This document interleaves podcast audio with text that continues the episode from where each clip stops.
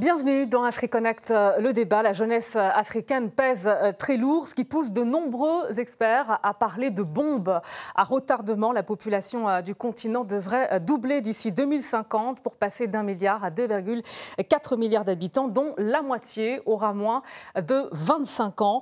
Cette transition démographique constitue certes un défi de gouvernance, mais place également la jeunesse en position de force malgré ses difficultés. Alors la jeunesse peut-elle prendre le pouvoir? On en débat tout de suite avec euh, nos invités. On se connecte avec eux. On se connecte avec Martine Kessi Ecomo euh, Soigné. Vous êtes fondatrice, directrice d'Ourou, une ONG soutenant la jeunesse centrafricaine pour la consolidation également de la paix en RCA où vous vous trouvez. Bonjour à vous et merci euh, d'avoir accepté notre invitation dans AfriConnect, le débat. Bonjour et merci de m'avoir avec vous. On accueille également Gaylord Fortune Poibou. Il est né au Cogon-Brazzaville. Il a vécu à Kazan en, Russie avant de s'installer en France. Ingénieur, écrivain, euh, auteur de plusieurs ouvrages dédiés à la jeunesse. Alors s'assit sur un monde en ruine, une jeunesse soucieuse aux éditions Renaissance africaine. Et puis son dernier ouvrage, co-auteur euh, de Postscriptum ou les lettres de Mpita, toujours aux éditions Renaissance africaine. Bonjour à vous, euh, Gaylord Fortune Poibou, et merci également d'avoir accepté notre invitation dans AfriConnect, le débat. Bonjour et merci de m'avoir invité. Alors, euh, pour commencer, euh, Martine Kessier et Como Soigné, quelles sont les aspirations euh, de la jeunesse sur le continent? Merci infiniment pour la question. Je pense qu'il faut déjà se poser la question de quelle jeunesse nous parlons. la jeunesse africaine est multiple.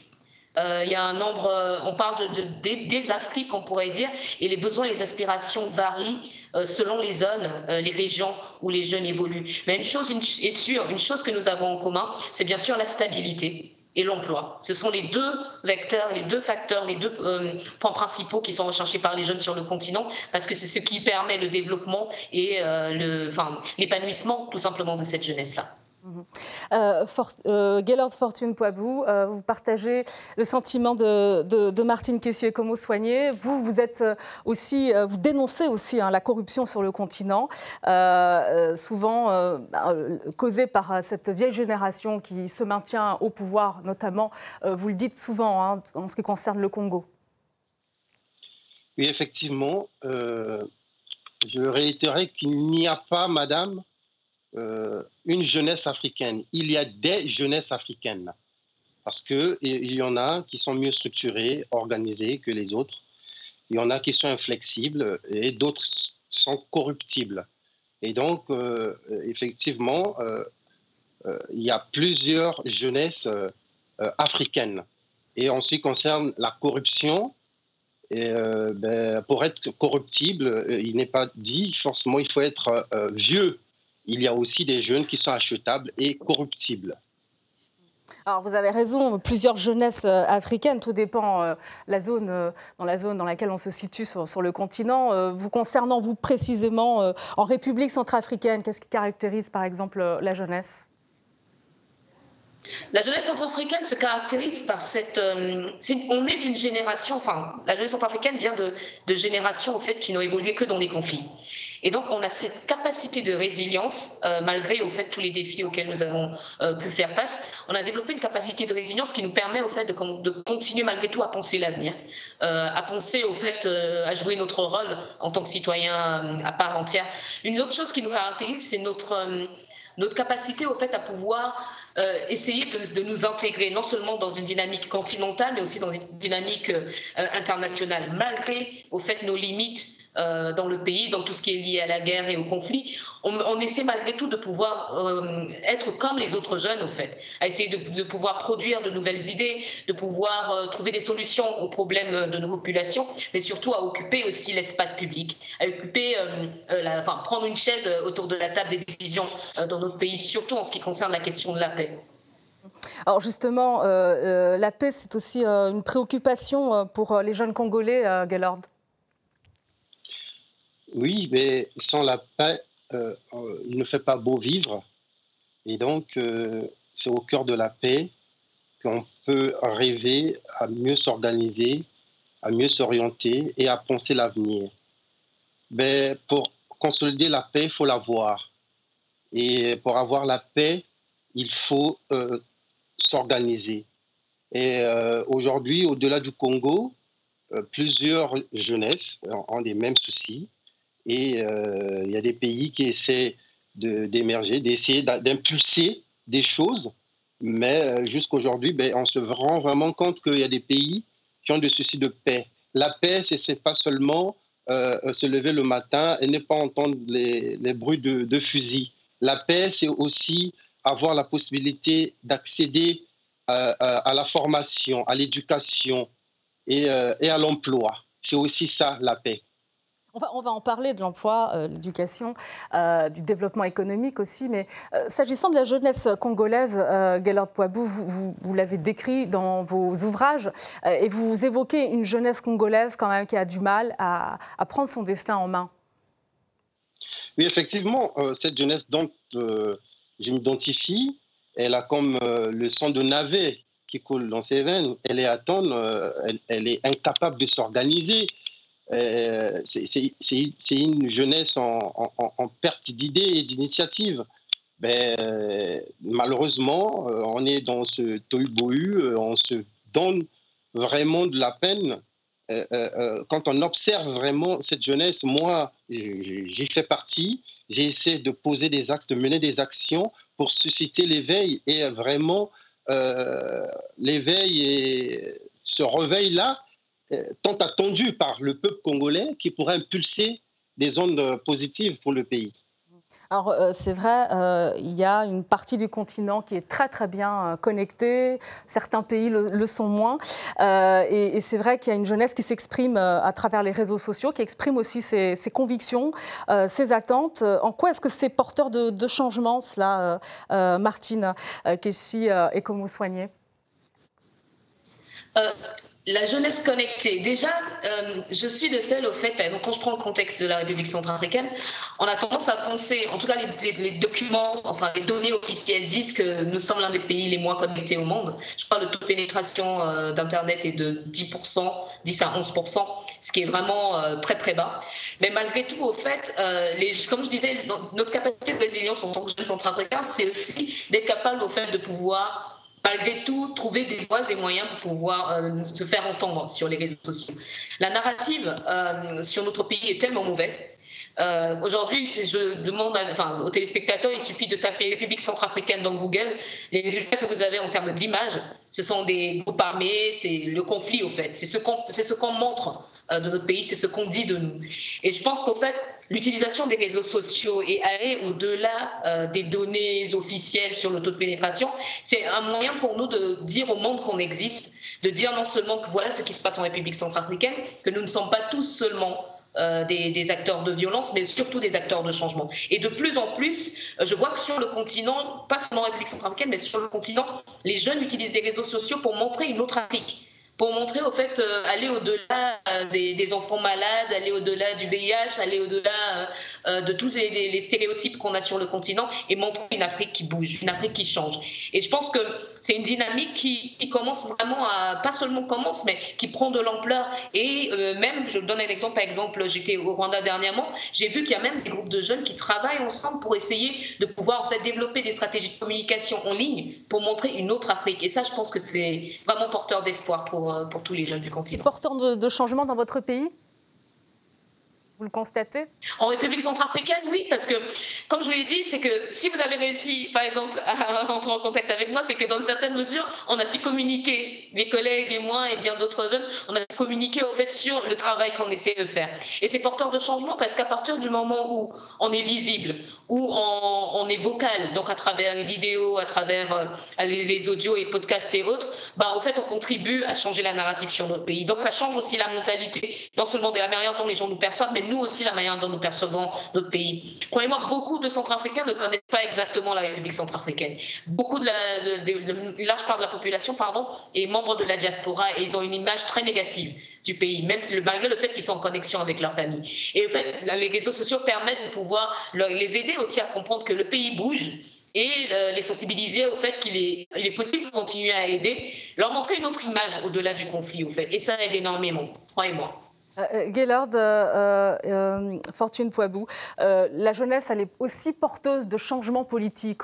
On l'a vu hein, ces derniers temps, puisqu'elle est souvent derrière euh, euh, des, transitions euh, politiques, que ce soit au, Sénégal, elle, soutient des, partis d'opposition, transition politique, je parle du Mali, du Burkina Faso, au Tchad, elle a été aussi très très active à, l'heure des printemps arabes. finalement, sur quoi elle s'appuie, cette jeunesse? Est-ce que vous pensez, vous, que le poids démographique, eh bien, cela pèse aussi lourd dans la manière dont elle essaie aujourd'hui de, s'imposer, hein, notamment sur le plan électoral, parce que c'est aussi euh, une donnée importante. Avant de répondre à, cette question, j'aimerais euh, réagir sur la question des, réseaux sociaux. Oui, les jeunes ont besoin de savoir ce qui se passe ailleurs. Mais en, cela, ben, les réseaux sociaux sont porteurs de, de changements, d'alternance. Ben, ça peut impulser quelque chose. Mais faut-il encore avoir accès à, Internet. Dans certains pays comme le Rwanda, aujourd'hui, euh, Internet est gratuit. Mais dans d'autres pays du, du continent, ben, la connexion Internet est encore euh, à l'âge de la préhistoire euh, de la connexion Internet.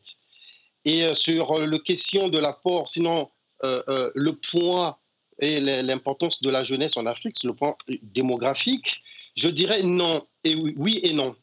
Parce que la démographie, la démographie euh, dans certains pays pèse et dans d'autres pays non. Euh, l'exemple type, c'est le Burkina Faso. Si on prend l'exemple du Burkina Faso, euh, lors d'une interview, j'ai eu ce jeu de mots. Au Burkina Faso, c'est la jeunesse qui détient le pouvoir. Et au Congo, chez moi, c'est le pouvoir qui détient la jeunesse.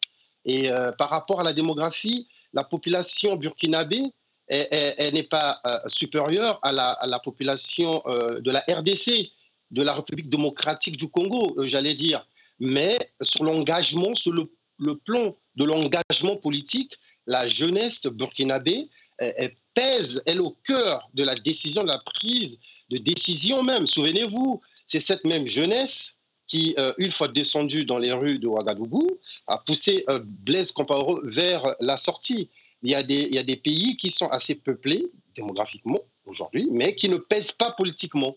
la jeunesse camerounaise, elle est plus, plus influente, euh, elle est plus massive que la jeunesse burkinabé, par exemple. Mmh. Alors, euh, je le disais, euh, ces jeunes, ils ont largement euh, soutenu la, vague, par exemple, de coups d'État en Afrique subsaharienne. Martine, justement, est-ce que cette jeunesse, elle est véritablement maître de son destin? Ou alors, il y a peut-être une, une forme d'influence aussi, elle a du mal à s'émanciper? Euh, je pense que, en fait, on a deux poids, deux mesures. Euh, je pense qu'on a une jeunesse africaine qui est de plus en plus éduquée, malgré les, limites, et qui pose, au fait, pose des réflexions sur euh, ce qu'elle est et le rôle qu'elle a à jouer, et aussi les décisions qu'elle prend. On a une jeunesse qui a évolué aussi dans une narrative, et ça de manière très claire, hein, une narrative euh, post-colonialiste, et qui met en avant le besoin pour, cette jeunesse de pouvoir rejoindre les mouvements panafricanistes.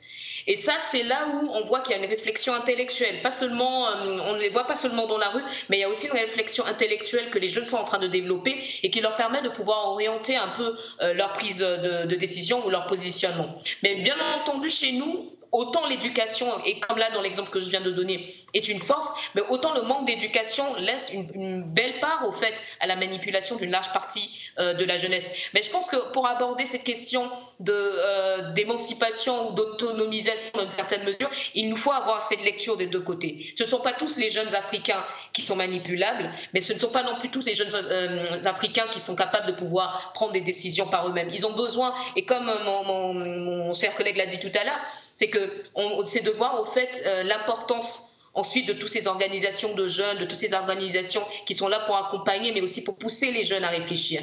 Les associations euh, de promotion de la jeunesse, euh, les initiatives qui leur permettent de pouvoir être actifs au sein de leur communauté. C'est toutes ces choses-là qui leur permettent de pouvoir développer leur capacité à prendre leurs propres décisions. Et il y a une machine qui est en marche. Toutes les réactions et tout ce qu'on voit se passer, par exemple, au Mali et autres, pour moi, c'est juste que euh, l'illustration d'une jeunesse africaine qui est en mouvement et qui est en train de se structurer.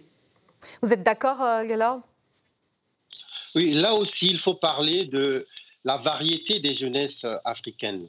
C'est en Afrique de l'Ouest, que la jeunesse a le plus, est plus maître de, de son destin. Voilà, illustration, cas, d'école, au risque de me répéter, Burkina Faso. Hmm.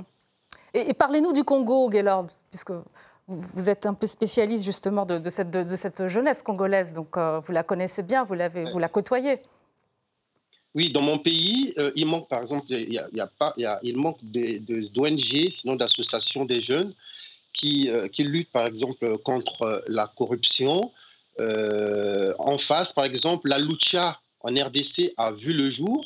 C'était pour lutter, pour dire non à la corruption aux échelles multiformes au sein de la République. Et déjà, il faut commencer par ça. Quand un pays a un problème de, formation, les, gens, les jeunes ne sont pas éduqués et automatiquement, ils auront euh, euh, des, difficultés à s'organiser, à essayer d'impulser quelque chose pour s'imposer. Euh, le Congo souffre d'ONG qui, peut, qui, peut, des ONG qui peuvent impulser quelque chose. un, en, tenant, en restant fort sur leur ligne directrice, directrice j'allais dire, euh, en n'ayant pas la possibilité d'être euh, euh, corruptible et en sachant aussi qu'il n'y a pas de lutte qui peut suivre une ligne rectiligne et une ligne droite. Donc, comme Lénine l'a dit, c'est en luttant, c'est en essayant de, tenir fort et avoir une vision claire qu'on peut obtenir quelque chose. Ceux qui pensent que ben, la lutte c'est euh, se battre et que ça doit couler comme, euh, comme l'eau de source. Euh, ceux-là ne sont pas des révolutionnaires et ils ne peuvent pas impulser quelque chose. Et donc, dans mon pays, on souffre de, de, ces mots. Et cette jeunesse, elle à perte d'idées, à tonnes, mais et voilà, on manque d'éveil. Alors heureusement, il y a de nombreux jeunes quand même euh, qui prennent euh, leur destin euh, en main. On va partir du côté du Sénégal où notre reporter Bassem Chebi justement est allé à la rencontre d'une jeune entrepreneuse et d'un pêcheur. Reportage. En plein cœur de Dakar, Abi est arrivé à se faire une place dans le quartier animé de Médina où forgerons et menuisiers se partagent des ateliers de la rue Angle Corniche. Loin du cambouis des carburateurs et de la sciure des planches de bois, c'est au milieu de bidons et de sachets de plastique qu'elle puise toute sa créativité dans son petit atelier créé il y a dix ans. Diplômée des beaux-arts, cette jeune Sénégalaise a fait le pari de transformer les déchets du quotidien pour leur donner une seconde vie. Une démarche engagée, selon elle, destinée à lutter contre la pollution environnementale et le chômage. Deux thématiques importantes pour cette artiste militante qui considère que le gouvernement sénégalais est loin de répondre aux besoins de la jeunesse. Au fait, quand je suis arrivée à Dakar, euh, j'ai remarqué qu'il y avait énormément de déchets plastiques. Et au fil des années, ça s'est dégradé, ça se dégrade de plus en plus. C'est pour ça que j'ai euh, vraiment euh, ciblé mon travail. À travers notre travail, on peut laisser un message, essayer de transmettre des messages aux gens et puis même à la population et aux gouvernants qui malheureusement euh, voilà, ne font pas grand-chose. Donc euh, voilà, la petite personne qu'on est en tant qu'artiste, je pense qu'on peut essayer de voilà, faire passer un message. C'est surtout ça le plus important. L'art comme moteur de lutte contre le chômage dans un pays où il atteint les 16,7% selon l'Agence nationale de la statistique et de la démographie. Partant d'un simple constat, Abi a eu l'idée d'entraîner dans son projet d'autres femmes sénégalaises, une activité qui permet à ces dernières d'arrondir leur fin de mois en vendant leurs créations 100% recyclées. Les femmes, déjà, en tant, que, en tant que femmes, elles savent tresser, elles savent coudre. Donc, elles ont un atout qu'elles pourraient développer. Et moi, avec ma, pratique artistique, les sachets, voilà, je leur ai montré toute une, technique toute simple. Hein. et euh, du coup, euh, elles ont développé ça, elles peuvent développer ça et euh, fabriquer des paniers, des petits sacs à main pour subvenir à leurs besoins. Une façon de lutter contre la pauvreté aussi parce qu'elles sont autonomes, elles, sont, elles, créent quelque chose euh, qu'elles peuvent montrer aux gens et qu'elles peuvent vendre. Et ça, c'est franchement euh, magnifique. Le chômage est un fléau qui touche de nombreux jeunes du pays et ce, malgré les mesures du gouvernement. Pour redonner espoir à cette jeunesse, le président Macky Sall avait annoncé 690 millions d'euros pour la formation, l'emploi, le financement de projets et le soutien de l'entrepreneuriat. Mais beaucoup, comme Tcherno, ne voient pas vraiment les résultats de cette initiative sur le terrain. Après un échec scolaire, ce fils de pêcheur n'a eu d'autre choix que de suivre la voie de son père. Du haut de ses 33 ans, Il décrit un Sénégal où la jeunesse a perdu tout espoir en l'avenir, miné par une classe politique en chute de crédibilité, loin des discours électoraux au doux parfum de renouveau. Malgré sa passion pour la mer, son métier ne lui permet plus de vivre dignement. Pour lui, chaque jour est un combat. Tu es obligé de forcer les barrages. Tu dois aller travailler. C'est pourquoi parfois tu vas dans une place pour travailler. Tu entends des trucs que tu n'aimes pas ou, bien tu vois des trucs que tu n'aimes pas. Tu es obligé de maîtriser ça, de gérer ton travail pour avoir quelque chose. Quoi. Si tu ne cherches pas, tu es obligé en haut d'aller voler ou bien, ou bien prendre quelque chose qui, qui ne t'appartient pas. Un combat qu'il doit mener seul en l'absence de soutien de la classe politique en qui il a perdu toute confiance. C'est des arnaqueurs. C'est des arnaqueurs. Il te dit que moi, je veux être euh, ministre de la pêche. On vote, il gagne. Il dit que si, si je serais ministre de la pêche, je vous aiderais. Mais quand, quand il prend le pouvoir, il s'en fout de vous. C'est eux, eux qui nous rendent plus difficile notre vie. Toi, tu dis que tu es ministre de la pêche, tu ne peux pas attraper une seule poisson? Malgré les difficultés, l'envie de quitter son pays pour l'Europe n'a jamais fait partie de ses plans. Mon rêve, mon rêve. Moi, je suis sénégalais, quoi. J'aime mon pays. Moi, je sais que mon pays, je peux me développer ici quoi, si j'ai les moyens, parce que mon pays a tout. Dans ce pays d'Afrique de l'Ouest en pleine mutation, les rêves et ambitions de cette jeunesse oubliée vacillent entre instinct de survie, soif de vivre et d'exister. Qu'ils soient artistes, pêcheurs, artisans ou demandeurs d'emploi, tous ne cessent d'appeler à une transformation profonde de leur Sénégal.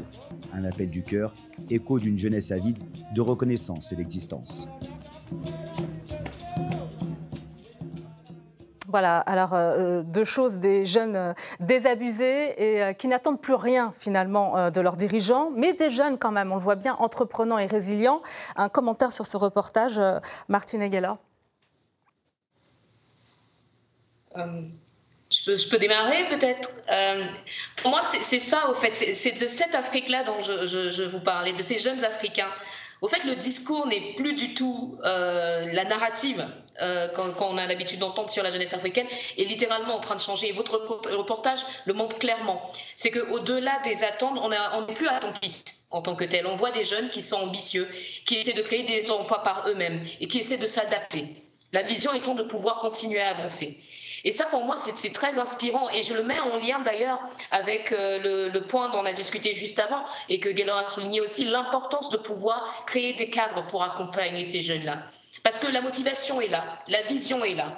Maintenant, c'est de pouvoir les accompagner. Autant il y a la dynamique des États, et comme euh, l'un des, jeunes a souligné, la confiance euh, envers l'État est assez bas, mais on, ne peut pas ne pas faire avec.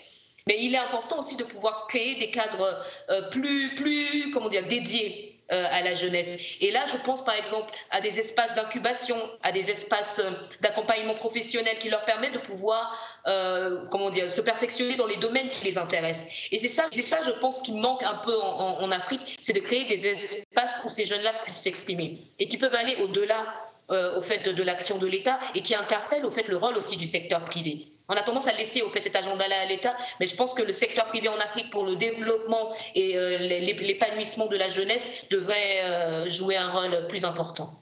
Gaylord, vous allez réagir, mais je vais donner, euh, pour compléter euh, vos propos, Martine, ces chiffres euh, livrés par la Banque africaine de développement. L'Afrique qui compte 420 millions de jeunes âgés de 15 à 35 ans. Et en 2050, ce chiffre, eh bien, il devrait doubler. Par ailleurs, toujours selon la BAD, chaque année, 10 à 12 millions de jeunes Africains entrent sur le marché du travail. Gaylord, justement, on espère que les dirigeants ont conscience du défi euh, de l'emploi à relever. Euh, c'est un enjeu vital d'ailleurs pour euh, aussi éviter que ces jeunes ne rêvent d'ailleurs. Oui, au Sénégal, il y a certaines libertés d'entreprendre. Au contraire, des pays où les discours sont plus abondants que les actions. Et il n'y a pas de cadre approprié pour accompagner ces jeunes. on nous pond nuit et jour des plans d'accompagnement mais au, finish, résultat zéro, ça stagne. Ces jeunes essaient de se battre. Là, euh, par rapport à votre reportage, ces jeunes qui ne veulent pas partir, euh, je, les encourage de tenir, eh bien, ils doivent faire un effort avec les moyens de bord Et c'est en forgeant qu'on devient forgeron. Et j'ose croire que le soleil se lèvera un jour euh, sur notre continent africain. Alors je reviens justement euh, au, thème de cette émission. Cette jeunesse, elle va prendre le pouvoir dans tous les domaines. Martine après, tout dépend. Vous savez, en Afrique, quand on parle de pouvoir, pouvoir, il faut bien préciser les choses. C'est que le pouvoir n'est pas tant euh, politique. Euh, et c'est malheureusement comme ça que beaucoup de, mes pères, en fait, comprennent euh, le pouvoir. Mais comme vous l'avez dit, on pense à tous les domaines. Le pouvoir, c'est surtout occuper l'espace. Euh, et je pense que c'est, on le voit, l'Afrique est en mouvement de manière très de manière permanente, et on voit que le pouvoir aujourd'hui se traduit chez beaucoup de jeunes par le secteur privé. Euh, ça se traduit par l'occupation du secteur privé, ça se traduit par l'occupation de l'espace civique à travers les associations, les organisations. Maintenant, la question, c'est la question de la relève. Euh, vous savez, les pesanteurs socioculturels chez nous, on a beau avoir une jeunesse qui se bat et qui essaie de prendre sa place, on a quand même ces pesanteurs socioculturels qui empêchent, ou bien du moins qui bloquent nos, parents à pouvoir laisser cette place à la jeunesse. Oui, on, veut, on voudrait l'avoir et on, aimerait pouvoir occuper cet espace-là, prendre, prendre ce pouvoir-là. Mais je pense que même dire qu'il nous faut prendre le pouvoir, c'est déjà rentrer en conflit intergénérationnel. Je pense qu'on veut surtout prendre le relais. Euh, la jeunesse peut prendre le relais. Gaylord, ça vous convient La jeunesse peut prendre le relais? Ben, Elle peut prendre aussi le pouvoir. Et il y a des, il y a, il y a, il y a il y a des jeunesses, il y a une jeunesse, par exemple, qui détient le pouvoir au Burkina Faso. Et donc, euh, pour mieux gouverner, prendre le pouvoir et bien gouverner, je, pense qu'il y a des pays où la corruption a atteint des seuils euh, assez élevés. Et là, dans, dans ces pays, on a vraiment besoin d'un Big Bang et non des réformes. Donc, un vrai changement de, régime. Et cette jeunesse-là qui est euh, dans la majorité des pays, euh, pour, prendre, pour, prendre, le cas de la Centrafrique, le président Touadéra a donné des chiffres récemment, elle, représente 70% de la population de la RCA. Donc du coup, il faut comprendre que, ben, oui, effectivement, cette jeunesse-là peut prendre le pouvoir. Mais une fois le pouvoir pris, il faut aussi remettre le pays sur orbite. Il n'est pas question seulement de prendre le pouvoir. Nous avons aussi vu euh, hier des jeunes accéder au pouvoir, aujourd'hui sont devenus vieux et ils s'éternisent au pouvoir. Donc la vraie question, c'est pas seulement prendre le pouvoir, mais c'est prendre le pouvoir et être au service de ces pays-là. Merci beaucoup à vous, Gaylord Fortune euh, Poibou. Et merci également à Martine et Como Soigné. Je rappelle que vous êtes fondatrice et directrice euh, d'une ONG, Ourou, en République centrafricaine, une ONG euh, qui soutient justement la jeunesse centrafricaine et qui est engagée pour la consolidation de la paix dans votre pays. Et merci à vous de nous avoir suivis. Retrouvez AfriConnect sur nos réseaux sociaux et notre site rtfrance.tv. Merci de votre attention. À très bientôt pour un nouveau AfriConnect, le débat sur RT France.